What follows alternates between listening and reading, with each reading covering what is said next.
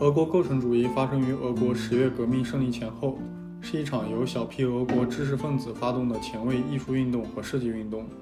无论从它的深度还是探索的范围来说，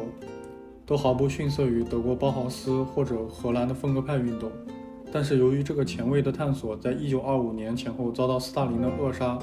因此没有能够像德国的现代主义那样产生世界性的影响，这是非常令人遗憾的。构成主义的代表人物有马列维奇和塔特林等。俄国构成主义者把结构当成是建筑设计的起点，以此作为建筑表现的中心。这个立场成为世界现代主义建筑的基本原则，如同未来主义那样，构成主义热衷于科学技术。但是未来主义是在资本主义的范围之内来称颂技术，认为技术是资本主义体系的一个组成部分，而构成主义则认为技术是商业社会中的基本因素。并不把技术归属于社会形态，他们把构成主义形式当作单纯的美学结论。构成主义者认为，任何的新的形式，特别是构成主义的形式，是具有社会含义的，是为社会体系服务的。德国的工业同盟有意识地从设计的政治内容退缩，